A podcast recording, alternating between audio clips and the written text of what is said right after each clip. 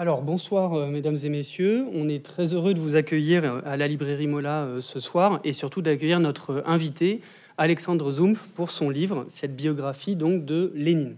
Je présente rapidement notre, notre invité. Alexandre Zumpf est maître de conférence habilité à diriger les recherches à l'université de Strasbourg.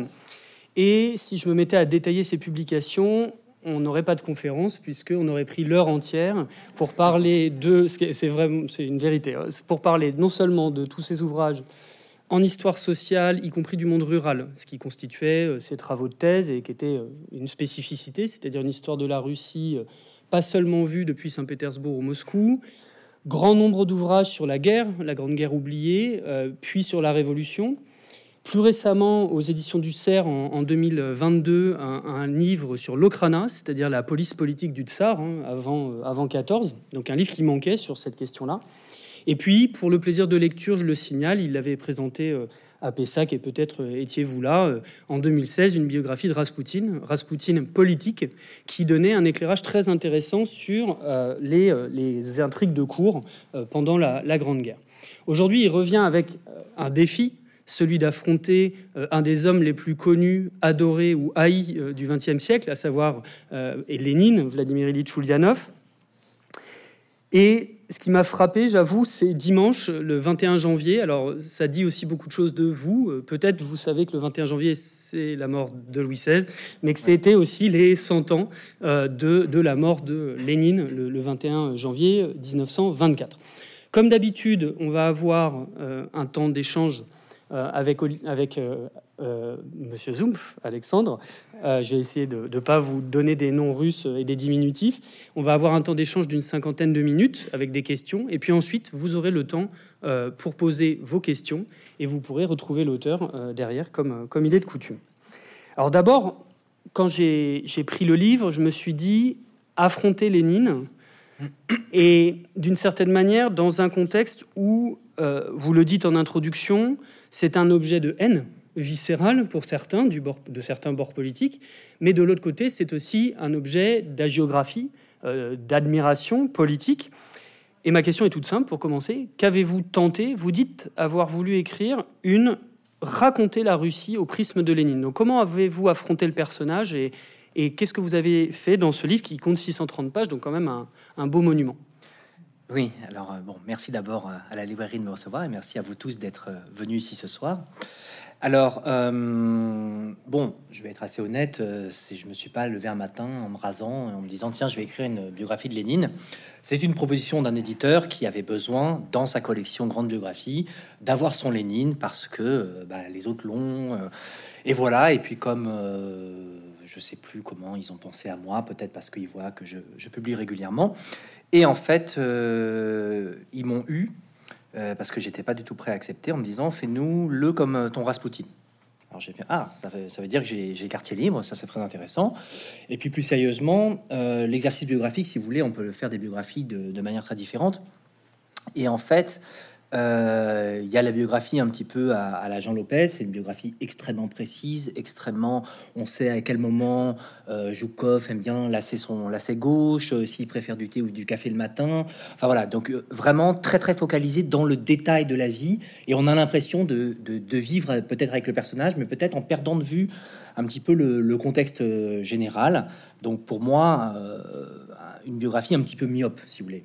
Euh, moi, ce qui m'intéresse, c'est ce que j'avais déjà fait pour, euh, pour Rasputin, d'autant que on savait pas grand-chose de Rasputin, contrairement à Lénine, c'est de raconter la Russie, chose que j'essaie de faire sans relâche, parce que en tant que, spécialiste, je me rends compte que non seulement euh, le grand public, mais même mes étudiants, et j'oserais dire certains collègues, je ne parle pas de Nicolas Patin, bien entendu, mais ne, ont beaucoup de clichés sur la Russie et c'est normal parce que c'est un pays qui fascine, qui fait peur. On a l'impression qu'il fait froid tout le temps alors qu'il fait 40 degrés l'été. Mais euh, voilà, c'est euh, donc j'essaye euh, avec mes maigres moyens, à savoir par le papier, de, de re-raconter la Russie et souvent de cette période-là. Donc un ouvrage sur la Grande Guerre, un ouvrage sur la sur sur Rasputin, un ouvrage sur la, la Révolution et maintenant ce, ce Lénine. Et d'autre part, l'autre enjeu, c'est effectivement de alors pas dépolitiser Lénine, c'est pas possible, c'est forcément une biographie politique, mais euh, de ne pas prendre parti. Moi, enfin, si vous me demandez mon avis tout à l'heure, Lénine, bah, c'est à la fois un sale type et en même temps, il est relativement admirable par ses talents de révolutionnaire. Mais bon, on n'aurait pas passé nos vacances ensemble à Pornic, ça c'est sûr. Euh, mais c'est pas la question. La question, c'est pas de savoir, euh, comme peut le faire euh, un, autre biographe qui a ressorti sa biographie, pas de savoir si j'aime ou j'aime pas Lénine. Vous en fichez. Ce qui compte pour moi, c'est de vous donner à le comprendre. Et pour ça, je prends deux parties. Le premier parti, c'est de replonger dans Lénine. Et si le bouquin fait 630 pages, c'est parce qu'il y a à peu près au moins 50 pages en tout de citations de Lénine, bim bout à bout parce que je me suis rendu compte en, relisant Lénine en, russe, euh, donc pas dans les traductions françaises euh, communistes des années 60 qui sont un petit peu tordues hein, dans un certain sens, euh, eh bien je me suis rendu compte que Lénine avait un style particulier, qu'il avait un ton très virulent et que ça méritait d'être entendu, puis aussi de le voir en train de réfléchir, parce qu'en fait Lénine il écrit pour réfléchir. au lieu de réfléchir à haute voix, il écrit, il se met à écrire un article. Des fois, il écrit deux, trois articles par jour. Alors, comme il y a aujourd'hui tout un tas de choses, je fais attention au micro, tout un tas de choses euh, euh, sur Internet qui permettent de suivre pratiquement minute par minute ce qu'a fait Lénine. C'est très pratique. On se dit, tiens, qu'est-ce que Lénine a écrit sur les paysans ou sur les chats? Et on tape Lénine chat sur le site et ça, ça ressort et on comprend. Et c'est là aussi que j'ai compris la très grande nécessité de revenir au contexte extrêmement précis d'écriture. Parce que Lénine, c'est pas qu'il change tout le temps d'avis c'est qu'en fait, il est dans l'action et la réflexion entremêlées en permanence. Et donc, en fonction de l'évolution et des choses qu'il avait prévues ou pas prévues, eh bien, il reproduit un autre article en fonction des réactions aussi des autres, et ça fait une pensée complexe. Et c'est 65 tomes euh, dans les éditions presque complètes, euh, la dernière et cinquième édition de, l'époque soviétique, sachant qu'il y a eu des documents retrouvés depuis et qui ont fait l'objet d'un énième tome euh, en 1993. Donc voilà, donc l'enjeu, c'est Lénine par Lénine. Pourquoi cet homme-là est possible en Russie et en quoi il est caractéristique ou pas de la Russie de l'époque. Et enfin, euh, retrouver l'homme derrière aussi le politique. Alors merci pour, euh, pour cette explication. Ça, ça anticipe sur certaines de, mes questions, c'est bien. Oui, j'avais vu. Notamment le fait que traditionnellement dans les biographies des grands hommes du XXe siècle. Je me rappelle il y a très longtemps d'un concours du magazine Historia qui demandait quels étaient les, hommes les plus connus du XXe siècle. Et ça ne trompait jamais, c'était toujours Hitler, Lénine, Staline, Churchill, etc. Lénine? Et il y avait Lénine. Et dans l'interprétation qu'on a pu faire, dans, dans le biographique, on tombe souvent dans le psychologique, sans être jamais formé à la psychologie, et dans la pathologie. Et une des clés de lecture, on va revenir au, début de la formation de Lénine, à la fin du 19e, une des clés de lecture de, Lénine, ce serait euh, l'assassinat, l'exécution de son frère par le tsar, qui aurait conduit cet homme à la revanche permanente. Et en fait, tout le projet euh, politique de, Lénine serait une revanche pathologique euh, sur le tsarisme, sur l'ordre, etc. Et vous nous dites autre chose, évidemment, vous nous dites que ces interprétations psychologiques, pathologisantes, sont finalement euh, assez inintéressantes. Vous allez plus loin en disant c'est un homme qui est typique de la Russie. Et moi, ce qui m'intéresserait, c'est que vous nous disiez quelques mots de, de ce moment, en quelle mesure Lénine représente ce glissement depuis, mettons, l'assassinat du tsar en 1881 ce glissement vers 14, vers la, radicalisation d'une partie de la société, du Parti ouvrier euh, euh, social-démocrate. Comment ça se passe et comment Lénine, au contraire, est représentatif de tout ça avant la guerre? Alors, euh, Lénine grandit dans une famille de la bourgeoisie libérale, enfin d'ailleurs de la petite aristocratie pardon, libérale de province, hein, sur les bords de la Volga à Simbirsk. son père est un grand, un haut fonctionnaire plus craint que aimé, mais ils font partie de la bonne société. Euh, les enfants sont tous brillants, donc Lénine a deux aînés, une grande sœur et un grand frère, euh, qui ont déjà fait des études brillantes, hein, qui ont quelques années de plus que lui. Lui-même est le troisième rejeton Oulianov, et donc c'est encore le premier de la classe. Donc je le compare, euh, il est plutôt Agnan que petit Nicolas hein, dans son école. Et, et au final, bah, il est assez protégé alors, il va il, n'est que le troisième de six enfants, donc il y a encore des cadets, etc. Notamment euh, sa sœur qui naît un an après lui, Olga, mais qui mourra très tôt, à 20 ans. Ils, avaient vraiment une relation euh, de, grande proximité. Et puis le malheur frappe cette famille. D'abord en 1886, quand le père Ilia euh, meurt soudainement pratiquement au même âge auquel mourra d'ailleurs Lénine, hein, donc problème de, dans, le, cerveau, de, de veines, etc., enfin d'artères. Et puis le frère aîné, donc Alexandre, complote à l'époque, et quand on est un révolutionnaire, on est avant tout un terroriste, et il complote l'assassinat de Alexandre III, donc comme euh, avait été assassiné Alexandre II en 1881, comme vient de le rappeler Nicolas. Le complot est, découvert et c'est à une époque où évidemment il y a tolérance zéro hein, de, la part, euh, de la part du tsar, d'autant que euh, d'autant qu'il échappe à un certain nombre d'attentats. Alors là, il n'y a même pas eu de mise à exécution, mais donc finalement les, le frère Alexandre est pendu et la grande sœur, elle aussi, est reléguée. On l'oublie souvent, la grande sœur, mais elle était aussi révolutionnaire. Elle faisait partie du même groupe et elle est reléguée, euh, reléguée en Sibérie. Donc euh, reléguée par rapport à l'exil. Exilé, c'est à l'étranger et relégué, c'est euh, voilà, c'est une, une forme de déportation, si vous voulez. Et donc, est-ce que Lénine est traumatisé Oui. Est-ce qu'il est triste? Bien sûr.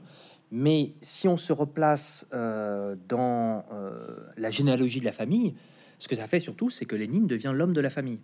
D'autant que le petit frère Dimitri n'a pas les qualités à la fois intellectuelles, de volonté, de, charisme même de ses, de ses deux grands frères.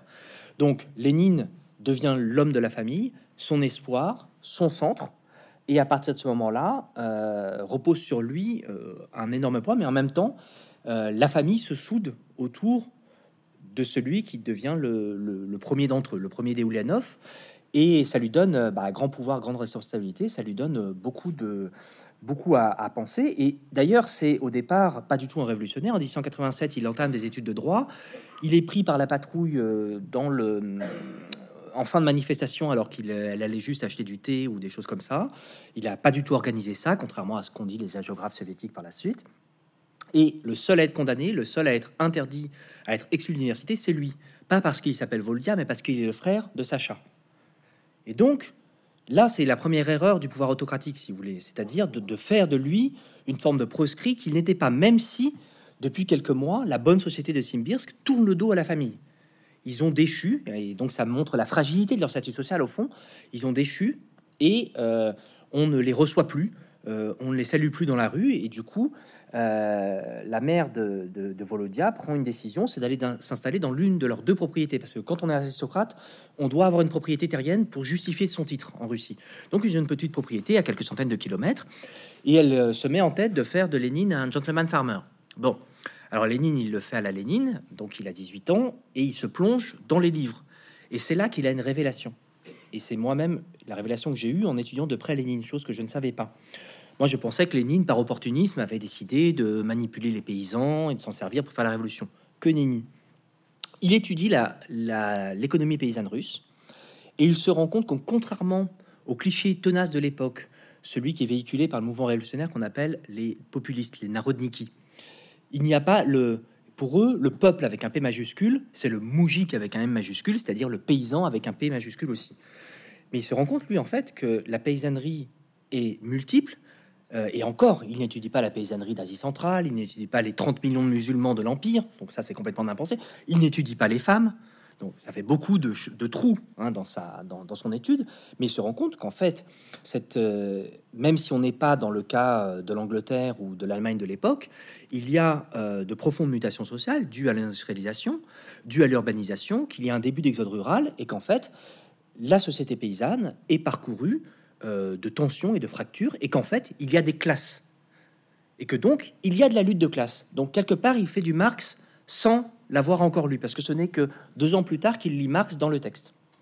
Et c'est ça qui est intéressant, c'est que je pense qu'en lisant Marx, même si Marx parle du prolétariat ouvrier, celui des villes, celui des usines, Lénine a vu qu'il y avait une possibilité de pas seulement répéter Marx comme un petit perroquet marxiste, mais de penser Marx et de le penser dans la situation russe.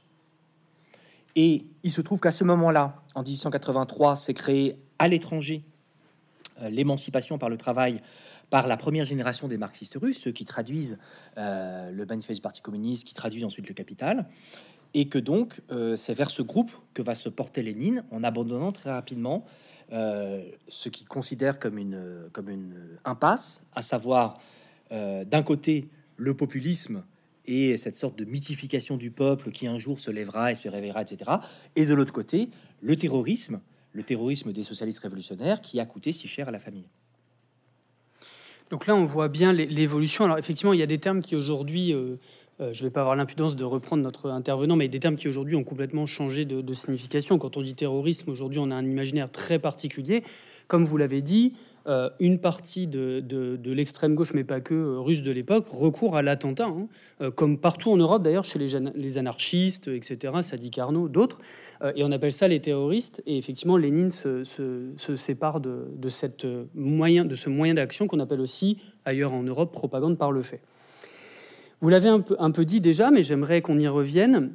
Écrire une biographie de Lénine. Alors, il y a quelques années, euh, Dominique Collas y était essayé en faisant une, on l'avait reçu ici, en, faisant une biographie beaucoup plus intellectuelle, peut-être sur les idées. Mm-hmm. Ça pose cette question de savoir si on écrit comment dire, Lénine idéologue, avec, vous l'avez rappelé, un corpus considérable et des œuvres qui encore, encore aujourd'hui sont lues, que faire, euh, l'impérialisme, stade suprême du, capitalisme, des choses qui comptent dans les mouvements militants et pas que, et l'homme politique.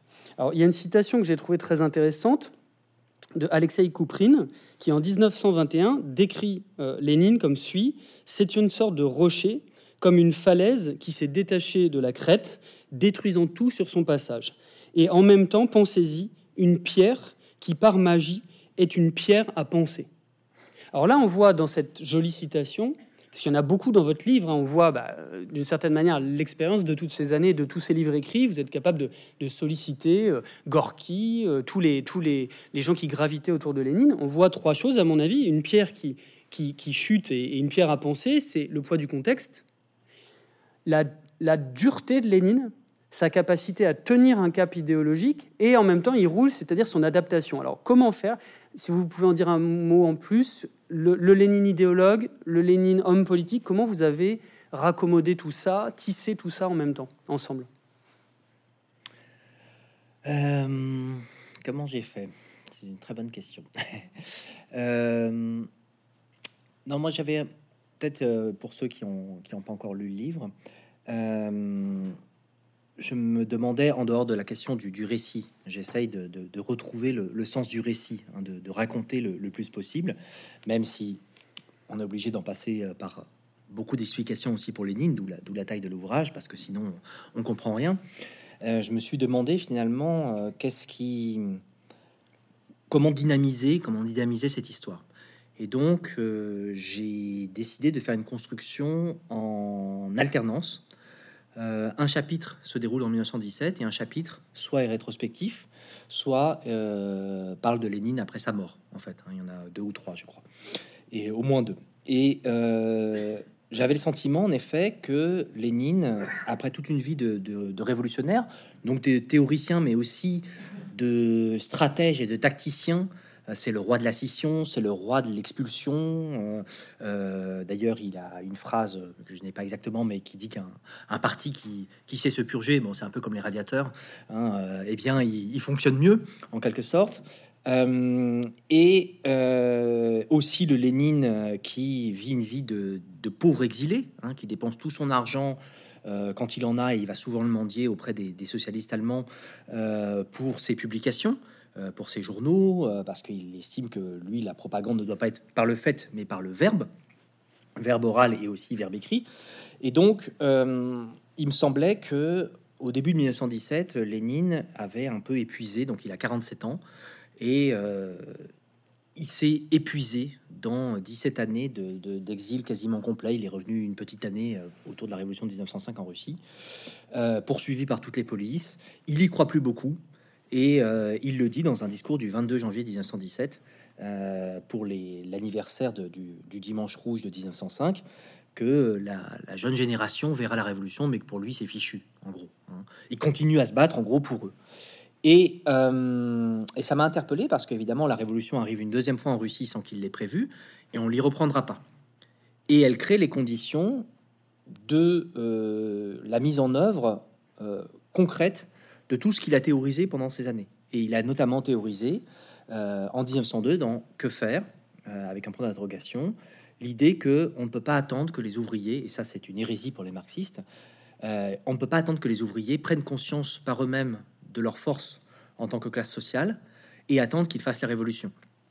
on ne peut pas laisser trop de temps entre les deux phases de la révolution décrite par Marx, D'abord la révolution bourgeoise, celle qui met à bas euh, le système monarchique, et ensuite la révolution démocratique, sociale, prolétarienne, celle euh, du peuple.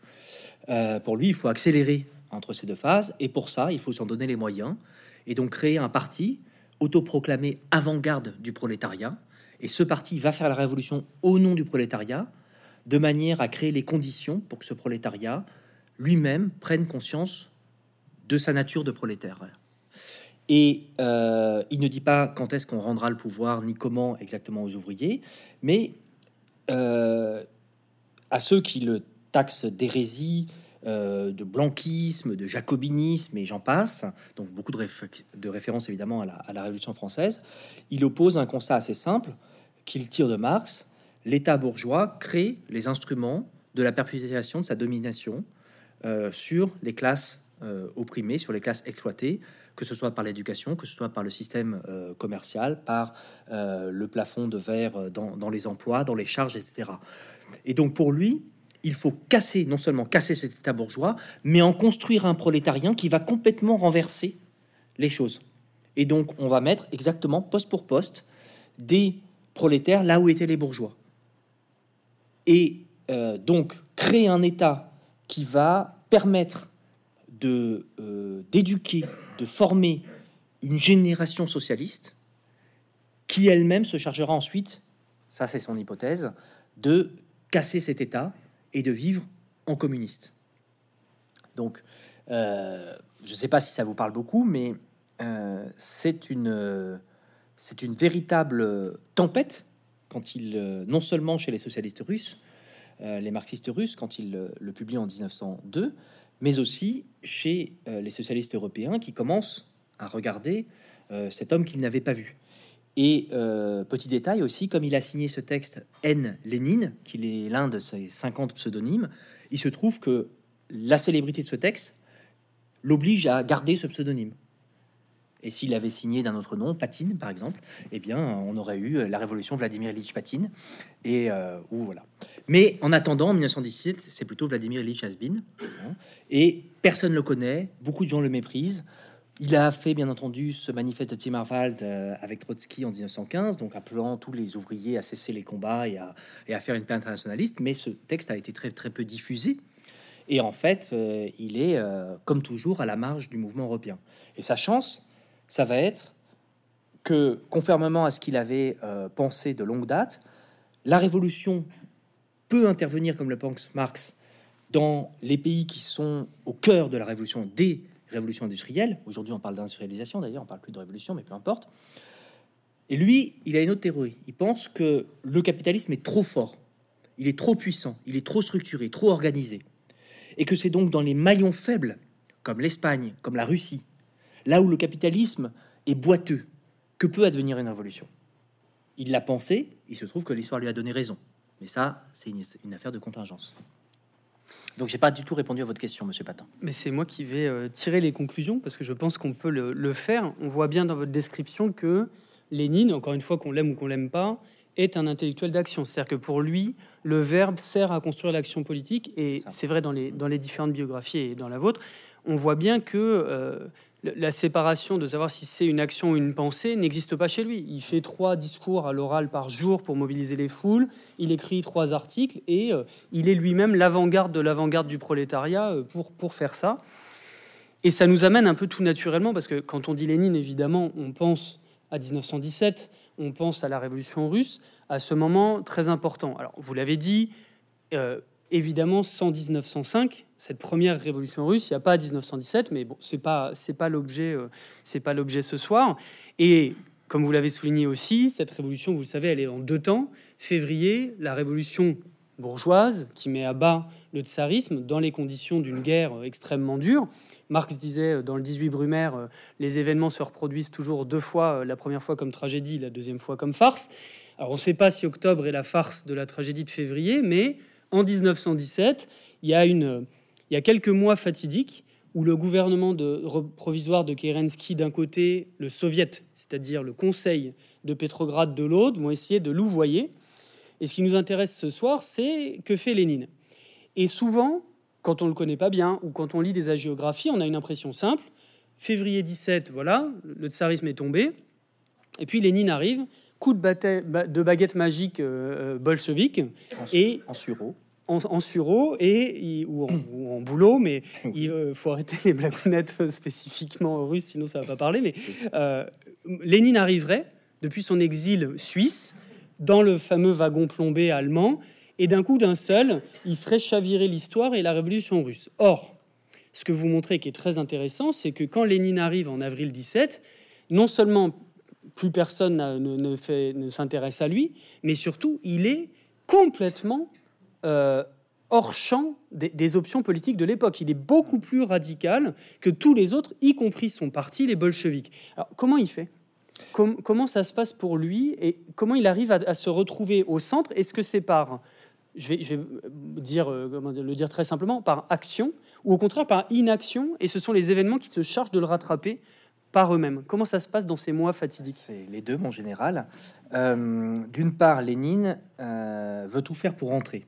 Il a même une idée assez saugrenue, euh, que j'ai appris beaucoup de choses, hein, euh, qui est assez drôle. Il voulait avoir un passeport suédois, mais comme il ne parle pas le suédois, il voulait se faire passer pour un sourd-muet suédois. Euh, et donc devait se raser. C'est la première, la première fois qu'il décide de se raser la, barbichette pour qu'on ne le reconnaisse pas, etc. Bon, ça a échoué totalement. Et ce qui est intéressant, c'est que il ne se rend pas compte depuis Zurich où il est à quel point son parti euh, et son journal lui ont complètement échappé. Ça fait 17 ans qu'il n'a pas mis les pieds en Russie. Il n'a pas vu quasiment un ouvrier russe. Alors il en voit de temps en temps parce qu'il y en a qui, vont à l'étranger, qui, viennent le voir. Mais bon, on va dire que voilà, c'est il est très très très déraciné. Et donc il invente, et c'est ça son, instinct, il invente euh, la manière de se faire reconnaître. D'abord, il invente cette histoire de wagon plombé. Le wagon était absolument pas plombé. Certes, les euh, donc c'est pour pour vous le dire. En gros, il a répondu positivement à une offre du gouvernement allemand et en particulier de l'état-major, pour être plus exact, à travers un socialiste allemand, de le faire transiter, tout frais payé, euh, vers euh, la Suède. et de là donc la Russie hein, par la Finlande parce que c'était dans l'intérêt euh, d'envoyer un révolutionnaire de sa, de sa trempe. Euh, en tout cas, l'état-major en avait été, euh, été convaincu par Alexandre Parvus. Et du coup, lui a dit attention, moi je accepte, mais je ne veux aucun contact, y compris avec les socialistes allemands, et donc le wagon sera plombé. En fait, les, les portes étaient fermées d'un côté, mais elles étaient ouvertes à contre-voie. Et bon, il a instauré tout un tas de règles, etc. Mais donc cette histoire de wagon plombé commence déjà à faire un peu du bruit, et pour la première fois, il est au centre de l'actualité. Et donc quand il arrive à Stockholm, il est poursuivi par des des, photographes qui, pour une fois, ne sont pas des photographes d'Holocrana. Hein. et euh, il est même, paraît-il, filmé, mais on n'a jamais retrouvé ses, premières bobines. Ensuite, il arrive, mais vraiment euh, comme un locteux. Il est très mal habillé, il n'a jamais fait attention. Enfin voilà, c'est une sorte de pur esprit. Et là, ses camarades disent euh, Vladimir Ilitch, quand même, vous allez représenter le parti, on va vous rhabiller de frais. En plus, on est à Stockholm, c'est chic et c'est choc. Et là, il a une seconde idée de génie. Il se rend compte autour de lui qu'il n'y a que des bourgeois avec un chapeau mou comme lui. En plus, le sien était particulièrement crasseux. Et il s'achète une casquette d'ouvrier. Et cette casquette par laquelle on le connaît, c'est vraiment une invention marketing sur une, sur une inspiration et qui va très bien fonctionner. Et enfin, quand il arrive, donc le 16 avril 1917, à la gare de Finlande, là, le parti a bien fait les choses. Quand même, c'est le leader du parti, euh, incontesté euh, depuis au moins 1903, et puis euh, le parti s'est créé en tant que tel en 1912. Et donc, Jamais personne n'a été accueilli avec autant d'honneur, autant de flonflon. Euh, les bolcheviks, ils savent faire parce que leur spécificité, c'est la propagande et euh, la propagande par, par le mot et l'organisation. Donc ça tombe bien. Euh, c'est un accueil triomphal. Et là, il sort de sa poche un slogan que personne ne comprend à l'époque, qui est tout le pouvoir aux soviets, mais pas aux soviets de Petrograd, à tous les soviets. Sauf que des soviets, il n'y en a quasiment pas en Russie. Donc qu'est-ce qu'il veut dire par là? Il veut dire il enjoint les révolutionnaires de Russie à ne pas se contenter de ce vague changement d'élite, mais à se coopter eux-mêmes, à s'élire au sein euh, des classes populaires et à créer donc ces conseils, conseils d'ouvriers, de paysans, de soldats, dans toutes les villes, de manière à incarner le pouvoir populaire, de ne pas tout remettre. Hein, donc en quelque sorte, il décentralise la révolution. Ça, c'est une idée aussi assez intéressante. Mais à l'époque, même sa femme dit Oh, vous inquiétez pas, Volodya est un petit peu fatigué. Son principal adjoint, qui est un petit peu idiot, Zinoviev, fait Il est fou, il est fou, il casse tout. Et puis surtout, Lénine entre en rage. Et ça, c'est aussi sa grande spécialité. Il entre en rage parce qu'il se rend compte, quand euh, on lui donne enfin euh, des exemplaires de la Pravda dans le train qui l'amène à Petrograd, c'est le nom à l'époque de Saint-Pétersbourg, depuis 1914, il se rend compte que on a caviardé ses articles à lui, Lénine. Alors ça, il est furax, et qu'en plus, les deux personne à qui il a confié euh, la direction, donc c'est Kamenev qui lui est son véritable opposant, quelqu'un qui a sa tout à fait à hauteur intellectuelle, et d'autre part c'est euh, Joseph Djougashvili, à savoir Staline, qui lui est pas un intello, mais c'est un gars, un militant solide sur lequel on peut compter. Eh bien, eux, ils se sont ralliés à l'option des autres partis de gauche, à savoir on continue la guerre, mais cette fois-ci plus au nom du tsar, mais au nom de la liberté, parce qu'on lutte contre le militarisme prussien et euh, l'impérialisme euh, allemand, en quelque sorte. Lénine, c'est exactement le contraire. Il dit pas d'alliance avec le gouvernement bourgeois et on arrête la guerre tout de suite. Et ce slogan-là, à l'époque, il n'est pas audible du tout. En tout cas, il n'est pas audible, même chez les ouvriers, parce que les ouvriers, si la guerre s'arrête, notamment à Petrograd, ils sont au chômage technique. Toutes les industries sont dans l'effort de guerre. Et eux, ils ont accepté d'avoir des horaires extensibles, des 14 heures, des 15 heures par jour. Euh, et là, c'est pas travailler plus pour gagner plus, hein, c'est vraiment euh, avec salaire constant et avec l'inflation. Donc, ils s'appauvrissent, mais ils ne sont pas au chômage. Enfin, sauf qu'ils l'ont été un petit peu dès qu'il y a eu une crise d'approvisionnement, justement en février. C'est une des choses qui a déclenché la, révolution de, février-mars. Donc, Lénine est complètement à la marge. Il reprend d'abord la main sur le parti, et ça, c'est simple. Il vire Kamenev et Staline il reprend la Pravda, il signe à un moment donné quasiment, euh, ou il ne signe pas, mais il y a des numéros de la Pravda d'avril où il écrit au moins la moitié des articles hein, pour remettre sur les rails son parti. Il fait publier cette thèse d'avril, donc ce fameux discours euh, où, il, où, il, y a ce fameux slogan, mais il a dit bien d'autres choses. Et euh, il se trouve que la Russie s'enfonce dans la crise. La Russie, crise économique, crise morale, crise politique avec un chef de gouvernement qui est un très beau parleur, mais qui n'est pas dans l'action, dans l'action, dans l'action, ou en tout cas qui aimerait bien l'être, mais ça ne fonctionne pas. Et euh, les discours de Lénine enflamment tellement sa base qu'il est, pour une fois, et une des rares fois dans sa vie, dépassé à gauche par sa base, qui tente un coup d'État début juillet. Et là, malheureusement, il ne l'avait pas prévu.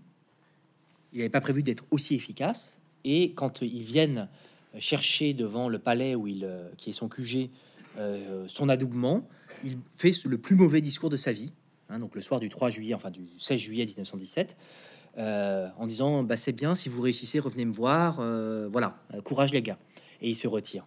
Et donc, la tentative de putsch continue bon gré mal gré pendant deux jours.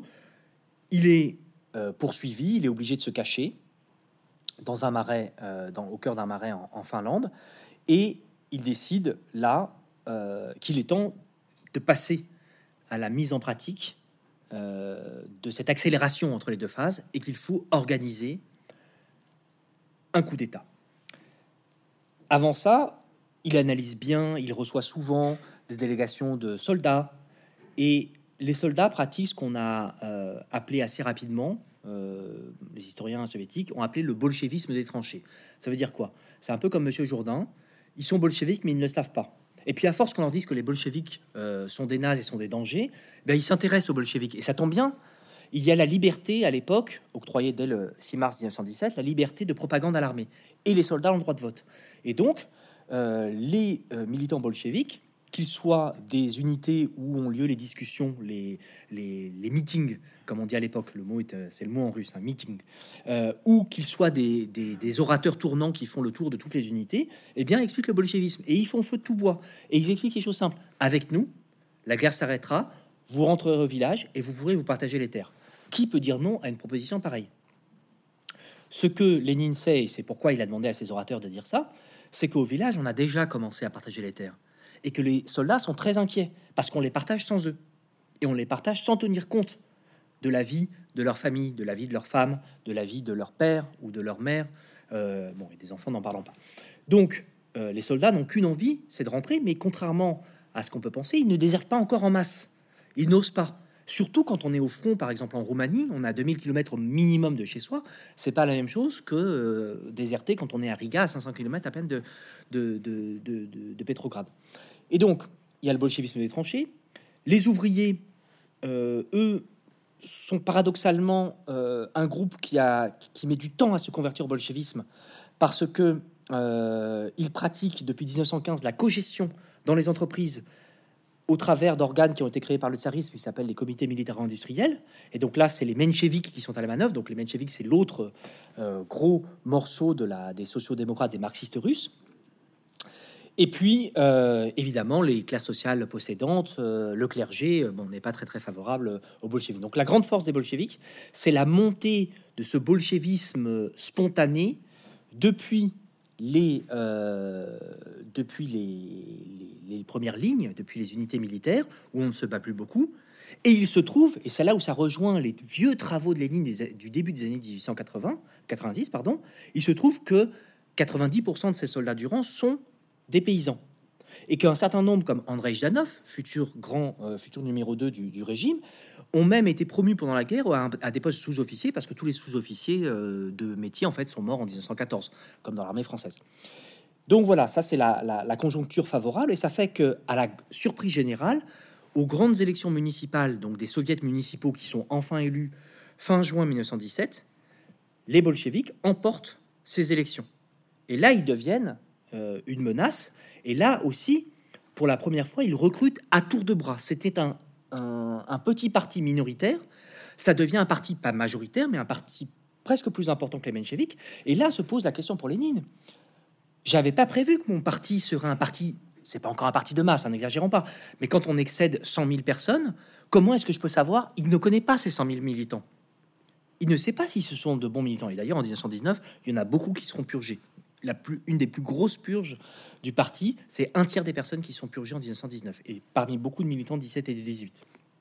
Et donc, euh, il n'a pas le contrôle, et c'est là aussi qu'il se rappelle euh, son que faire. Très bien, mais à l'intérieur du parti, je vais créer une autre avant-garde qui va nous permettre de prendre le pouvoir au nom déjà du parti, puis au nom des prolétaires, puis au nom du peuple russe, et au final au nom du monde entier, puisque c'est une révolution qui doit être mondiale. Merci, euh, merci pour cette description et qui, vous voyez, je pense, change pas mal de choses de la manière dont on perçoit la révolution. Et notamment, c'est pas l'objet là, on en parlera peut-être un peu après, mais euh, un point essentiel, les bolcheviks n'ont pas créé la violence de la révolution. Il y a ce que Nicolas Vert a appelé euh, le grand partage des noirs des terres, c'est-à-dire, encore une fois, les déserteurs d'autres dans toute la Russie, qui excède largement Saint-Pétersbourg et Moscou, ont commencé à brûler euh, les châteaux, à brûler les cadastres, et, et voilà, et les bolcheviks, Lénine a compris ça. Et à s'en prendre surtout aux paysans riches. Pas qui sont pas les koulaks, mais ceux qui ont été autorisés à faire de, des cultures commerciales. Et donc, eux, euh, ils sont chassés, on leur reprend leurs terres et on se les repartage à nouveau dans le système euh, communal traditionnel des, paysans russes. Et là, on voit bien dans ce que vous nous dites, c'est-à-dire l'effet. Euh, voilà, les bolcheviks n'ont pas le pouvoir de créer tout ça par en bas, mais en tout cas, ils ont cette Lénine et son parti ont la capacité à, à, sentir cette radicalisation en cours. Bon, mhm. vous le savez sûrement, fin août, il y a le putsch d'un général qui s'appelle Kornilov, donc plutôt ce qu'on appelle les blancs à l'époque, l'aristocratie, etc. Donc moi, je l'ai toujours perçu ce, ce moment-là comme des grands moments de balancier. Mhm. Et où en fait le balancier aussi comme ça, puis comme ça, comme ça.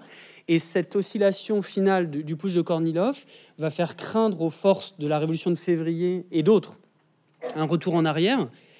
Et en octobre, octobre, la grande lueur à l'est va euh, un peu pousser euh, la révolution d'octobre. Lénine, Trotsky, on, connaît les déterminants. Alors, moi, un élément que je trouve important, vous citez, et c'est très important, les élections municipales, mais Lénine va maintenir les élections de l'Assemblée constituante le 12 novembre, après, le le 12 novembre 1917. Et là où je trouve ça important, on est aussi là pour discuter entre nous, pour poser les questions qui fâchent. Est-ce que, la question que tout le monde se pose peut-être, est-ce que la révolution bolchevique, c'est une révolution qui en France est toujours plus ou moins connotée positivement, comme l'idée que oui, euh, il y a certaines personnes qui prennent le pouvoir, mais derrière il y a les masses, il y a le peuple, ou est-ce que c'est un coup d'État, c'est-à-dire l'odieuse prise de pouvoir par une minorité violente, etc. Et ce qui est intéressant, c'est que Lénine, dans l'Assemblée constituante, donc est censée fonder le nouveau régime, qui est quand même convoqué après la Révolution d'octobre, on a les deux. Vous allez me répondre. On a Alors les bolcheviks ne font pas le meilleur score. C'est ce qu'on appelle les socio-révolutionnaires qui font 39,5%, mais les bolcheviks font 25% dans des élections qui ont quand même vu aller aux urnes 42 millions de personnes. Et en même temps, et ça c'est un moment qui est très bien décrit dans le livre, Lénine dissout l'Assemblée constituante. Alors, pour notre public ici euh, euh, ébahi par ma présentation, je plaisante. Est-ce que octobre 17 Quel savoir Est-ce que octobre 17, c'est une révolution ou c'est un coup d'État? Alors, c'est évidemment un coup d'État, mais la question c'est pourquoi ce coup d'État? Il est évident que euh, en fait, il y a donc, si vous voulez, tous les soviets qui ont fini par se constituer, élisent des délégués et se réunissent. De toute façon, on ne fait que se réunir en congrès pendant toute l'année 17. C'est absolument extraordinaire. C'est une, sorte de, grand débat permanent. Euh, et donc, euh, s'il y avait eu des sondages à l'époque, mais tout se sentait, il était évident, et d'ailleurs ça s'est vérifié ensuite, que le parti bolchevique et son allié, le parti révolutionnaire de gauche, allaient emporter les élections au second congrès des soviets qui devaient se réunir donc fin octobre à Petrograd. Et donc quand Lénine revient clandestinement le 27 euh, octobre, alors je vous le dis dans les, dans les dates euh, françaises, hein, donc 27 octobre, sachant que la révolution est dans la nuit du 6 au 7 novembre, et qu'il convoque le comité central et qu'il leur dit on va faire un coup d'État, là il y en a deux qui disent non. Il y a Kamenev qui dit il n'y a pas besoin parce que nous, avons, nous allons avoir la majorité, c'est sûr, et on va pouvoir créer ce que Kamenev appelle depuis longtemps un gouvernement. On vire Kerensky et on crée un gouvernement, une sorte de front populaire, si vous voulez, euh, que les partis socialistes entre nous. Et ça, c'est une hypothèse majeure et auquel auraient largement adhéré les mencheviks et les socialistes révolutionnaires, combien même Lénine avait passé euh, des mois et des mois à les agonir d'injures, à les traiter de chiens. Enfin bon, je, je cite ça, vous allez voir, c'est assez marrant. Le second à s'opposer, c'est Trotsky. Trotsky qui s'est rallié euh, qui était un ancien menchevique, qui s'est rallié parce qu'il a compris que Lénine était la, force du moment, qu'il pensait bien la révolution. Trotsky, qui est devenu le bolchevique de choc, le grand orateur, euh, qui était envoyé euh, agiter les foules et de manière vraiment exceptionnelle de la vie de tout le monde, y compris de ses adversaires. Trotsky dit, lui, il est un petit peu plus légaliste. Il dit, oui, faisons un coup d'État. Je comprends pourquoi, et je vais vous expliquer pourquoi. Mais on le fait une fois que ça a été voté par le Congrès des Soviets. C'est-à-dire on fait un coup d'État, mais en fait un coup d'État légal. Bon, Lénine balance tout ça, il finit en menaçant de démissionner, au bout de la nuit, par remporter les décisions. Donc pourquoi ce coup d'État? D'abord, Lénine a passé sa vie à vouloir faire une révolution. Il va quand même pas gagner des élections. Enfin, je veux dire, on est un révolutionnaire ou pas? Non, mais c'est son moment de gloire. Enfin, il va pouvoir prendre le palais d'hiver, et ils veulent me faire ça dans les élections. Non. Deuxièmement, rappelez-vous, tous les moments de violence, tous les moments de, de prise territorial, symboliquement, c'est très fort et ça soude les troupes. On a quelque chose qui va devenir euh, un souvenir mythique et qui sera d'ailleurs en plus mythifié par la propagande. Ça, il l'a pas encore prévu, mais euh, bon, il y pensera très rapidement. Et enfin, surtout, n'oublions pas, Lénine est un stratège politique. Pour éviter l'option Kamenev, il faut absolument faire un coup d'État, parce que ça sera une gifle monumentale dans la phase des mencheviks et des socialistes révolutionnaires. C'est leur dire on ne veut pas de vos gouvernements, on prend le pouvoir. Il faut dire qu'il est relativement vacant. Hein. Kerensky a perdu toute considération après l'affaire Kornilov, tout soutien euh, dans la population et dans, dans l'élite. Et on fait cette révolution, que vous soyez d'accord ou non, et soit vous vous ralliez, soit vous serez traités comme des ennemis, aussi bien comme les Blancs. Et c'est d'ailleurs ce qui va se passer pendant la guerre civile. Et de fait, au lendemain de la Révolution, un certain nombre, donc les socialistes révolutionnaires de gauche euh, se rallient, hein, évidemment, puisque ce sont les alliés, même s'ils commencent à percevoir que dans le premier gouvernement, il n'y a aucun poste pour eux, donc ils sont un peu déçus. Hein. l'air se... pas, de blague, tu m'as dit pas de blague. Euh, et du coup, euh, il, en fait rentrer quelques-uns le second.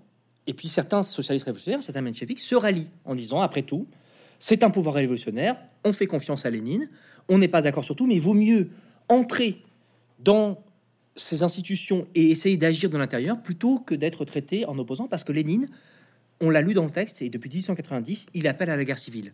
Non seulement, et c'est là aussi où il y a la, donc la violence du léninisme, non seulement la guerre conditionne, crée les conditions d'une potentielle révolution qui aurait très bien pu ne pas arriver, mais c'est arrivé, heureusement pour Lénine, mais pour lui, la guerre est le moyen de faire la révolution, c'est-à-dire non pas juste de prendre le coup d'État, et donc c'est pour ça qu'en fait sa révolution d'octobre, ce n'est que le début d'une très très longue révolution sociale, hein.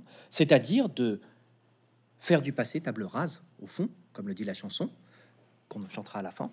Et euh, non, je la chanterai en allemand, ça. Ah, en allemand, mais en russe alors. Et euh, de faire du passé table rase, de casser cet état bourgeois dont je vous parlais tout à l'heure. Et pour ça, il faut faire une guerre civile. C'est passer de la guerre impérialiste à la guerre civile. Il l'a dit dès 1890, il l'a répété le 1er novembre 1914. Et donc, euh, à partir de ce moment-là, en effet, se pose la question de la constituante. C'est le record de lenteur, toute catégorie, cette convocation de la constituante. Jamais, normalement, vous voyez, euh, en 1848 en France, révolution de février, vote le 23 avril, donc à peu près un peu moins de deux mois. Là, on a parlé de la promesse. Oui, oui, oui, vous inquiétez pas, la constitution se réglera ça. Le problème, c'est qu'il y a une guerre, contrairement à ce qui se passe en France en 1848, et puis que en fait, ça arrange bien les différents partis de pas remettre euh, leur pouvoir en jeu parce qu'ils se sont tous cooptés en février-mars. Et les bolcheviks montent. Et d'ailleurs, c'est parce que les bolcheviks montent que certains euh, proches de Lénine lui disent Allez, on tente le coup, tu vas voir, on va, on va remporter. Enfin, vous allez voir, tout le monde le vous voit. Euh, on va remporter les élections, c'est sûr. On a remporté au Soviet, il n'y a pas de raison qu'on remporte pas la constituante. Et puis lui-même n'a pas arrêté de reprocher aux autres partis de ne pas convoquer cette constituante. Donc, quelque part, pour ne pas se dédire, en se disant après tout, pourquoi pas.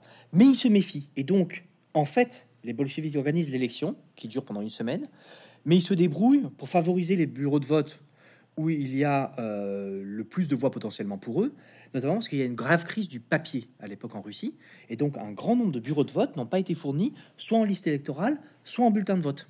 Et donc il n'y a pas de liste électorale, il n'y a pas de bulletin de vote. Selon la loi, on ne peut pas voter. C'est pour ça qu'il n'y a que 42 millions hein, de personnes qui ont voté, y compris les soldats. Les soldats ont donné une énorme majorité dans toutes les unités, sauf la flotte de la mer Noire, aux bolcheviks. Grande victoire, mais ça qui était prévisible. Grande victoire des socialistes révolutionnaires à la campagne parce que historiquement, c'est le parti paysan. Ça fait très longtemps qu'ils disent aux paysans quand on sera au pouvoir, on vous autorisera à vous partager la terre, la terre à celui qui la cultive. Un grand slogan socialiste révolutionnaire et paysan. Mais les bolcheviks font un exploit. Dans certaines campagnes, ils sont majoritaires et la plupart du temps, ils sont le deuxième parti à la campagne. Donc, ils ont quand même un certain nombre de voix. Il y a, une partie de proportionnelle dans ces élections. Et puis surtout, dans les milieux ouvriers, les mencheviks, qui étaient encore largement majoritaires au début de 17, sont complètement ratiboisés. Hein, ils font à peine quelques pourcents euh, en, mode, en mode Hidalgo. Et tout ça, pourquoi? Parce que en fait, ils n'ont pas... Enfin, le, leur poursuite à tout prix de... Quoi Tu m'as dit qu'on était à Bordeaux, c'était bon va pas plus loin, va pas, va pas plus loin sur les références. Je te dirais du point de vue bordelais. D'accord. Bon. Et donc, du coup, euh, comment euh, que dire? Oui, voilà, euh, les mencheviks se sont déconsidérés parce qu'ils ont continué à promouvoir cette idée de guerre à tout prix, de guerre jusqu'à la victoire finale. Et de victoire, on les voit pas, et la fin, on n'en voit pas, alors que Lénine y propose, et d'ailleurs il fait, hein, comme un ancien président, il avait dit ce qu'il ferait, il a fait, il a fait ce qu'il a dit, à savoir que dès le 4 décembre, il y a un armistice. Hein, donc c'est quand même très très rapide. Et donc on convoque ces élections, elles, sont, euh, elles donnent les résultats qu'a livré euh, le, responsable de la commission électorale, Nicolas Patin. Et ensuite, on fait tout pour éviter que ça se réunisse. Et arbitrairement, Lénine dit euh, ça pourra se réunir, cette assemblée, quand il y aura 400 délégués à Petrograd, sachant qu'il y a des problèmes de train, sachant que pour s'enregistrer, il faut des jours et des jours. Donc, il crée un comité provisoire, etc. Et finalement, ils arrivent à se réunir. Donc, le 5 janvier, le 5, donc le, le 18 janvier 1918. Et pour moi, c'est vraiment euh, plus que le, coup d'État d'octobre, c'est vraiment le moment du le début de la dictature et le début de la guerre civile, c'est ce moment-là. Le moment où il y a quand même de la population, toute classe mélangée, qui sort dans les rues de Petrograd et de Moscou pour défendre la constituante et à qui on envoie bah, les, les, cosaques des bolcheviks, c'est-à-dire les lettons. Et les tirailleurs lettons, ils font pas de quartier, donc on, sait, on ne connaît pas exactement le, le bilan, mais probablement au moins, au moins une centaine de morts peut-être 200, peut-être 300, on ne saura jamais. Euh, et les documents ne sont pas accessibles, si tant est qu'on les ait bien comptés à l'époque. Et là, c'est par cet acte de double violence, violence symbolique, on liquide par décret euh, l'Assemblée constituante et on assassine dans la rue des euh, manifestants pacifistes qui manifestent pour de la démocratie.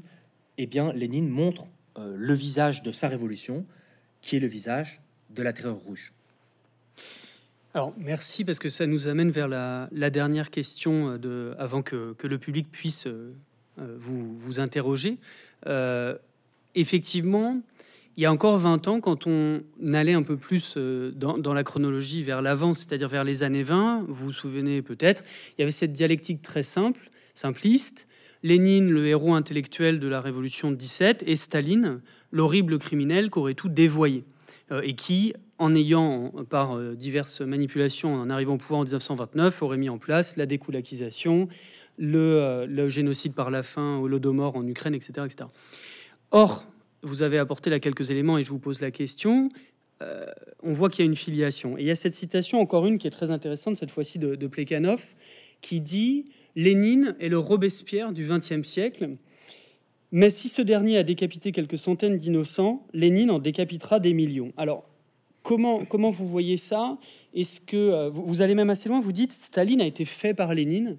Quel est le rapport de Lénine? Vous l'avez un peu dit, mais comment il met cette révolution sur les rails de la violence et quelle est la rupture ensuite dans l'héritage de, Staline?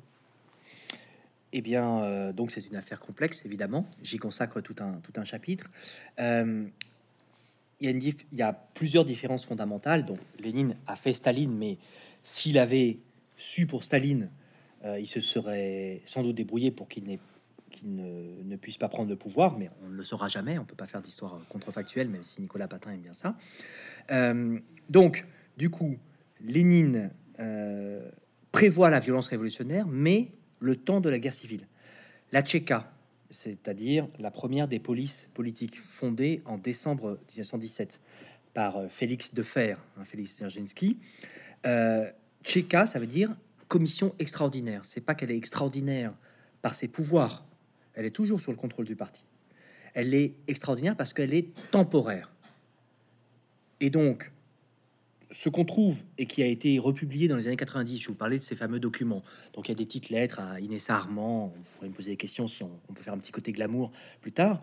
Mais il y a aussi des documents qui n'avaient pas été révélés euh, sur Lénine demandant qu'on pende euh, sans coulac, euh, qu'on fasse des exemples, etc., etc. Très bien. Mais en fait, ils ont été publiés à part. Et donc, ce qui en ressort, notamment, ça a été publié en anglais par un autre grand anti-stalinien qui ne s'appelle pas Stéphane, à savoir euh, Richard Pipes, ils sont hors de leur contexte. Si vous les remettez dans la chronologie, il y a autant, sinon plus de textes de Lénine qui demandent à ce qu'on corrige les excès de cette Tchéka localement, parce que ça fait mauvais effet. Et donc là encore, il essaie d'adapter en fonction du front. Si ça, si ça brûle, si c'est le, si ça va très très mal pour les bolcheviks, il demande, comme n'importe quel chef de guerre, la plus grande dureté. Et c'est pas parce qu'il le demande d'ailleurs que c'est fait. Et il n'arrête pas de dire mais pourquoi vous le faites pas? Ben, On le fait pas parce qu'il n'y a plus personne qui répond, euh, monsieur le général Lénine. Et tout le monde a été liquidé. Et au contraire, quand le pouvoir s'est un petit peu stabilisé, il dit oulala, là là, mais ne continuez pas. Vous allez nous mettre toute la population à dos. Donc on voit bien là que Lénine, c'est un plus qu'un stratège, un, un, tacticien très très fin, et il se tient au courant. Et bien sûr, il ordonne euh, l'écrasement euh, de la commune de Kronstadt en mars 1921, perte des ouvriers et des soldats pourtant très révolutionnaires qui demandaient le retour à la démocratie. Mais il a été un peu trompé, et même pas mal trompé, il faut le dire, par les, comment dire, rapports alarmistes de Zinoviev, qui est le grand homme du pouvoir bolchevique à, à, à, Petrograd. Et donc Lénine, à la fin de sa vie, euh, enfin d'abord décide en mars 1921, au moment même où on écrase la commune de Kronstadt, de passer à ce qu'on appelle la nouvelle politique économique, c'est-à-dire d'arrêter l'une des principales mesures qui fait que les paysans détestent les bolcheviks, à savoir la réquisition forcée par une armée spéciale, dite l'armée du ravitaillement, des grains, et le passage au paiement d'un impôt en nature, qui encourage à produire plus, puisque c'est un pourcentage et non plus quelque chose de fixe. Donc si c'est un pourcentage, plus vous produisez, certes, plus vous donnez à l'État, mais plus il vous en reste. Et ça marche très très bien. Et d'ailleurs, dès 1923, euh, l'agriculture soviétique, de ce qui s'appelle désormais l'Union soviétique, eh bien, euh, commence à se rétablir. Et 1924-25, ce sont des, récoltes exceptionnelles. Bien. Donc, ce n'est pas... Euh, il, il fait une pause, mais il fait une pause aussi pour pouvoir réfléchir et réfléchir à tout ce qu'il n'avait pas prévu. Et c'est le moment où malheureusement Lénine devient malade il devient malade, il a des crises paralysantes, et on a dit oui, euh, à la fin de sa vie, peut-être il s'est rendu compte de ses erreurs et, euh, et, donc, euh, mais peut-être que c'était, il était malade, il était plus vraiment communiste, etc. Non, il faut vous imaginer, au contraire, c'est quelqu'un qui est un invalide, qui est paralysé, qui est obligé de dicter, lui qui passait des journées à lire et à écrire, il ne peut plus faire ce qu'il préfère. On lui interdit.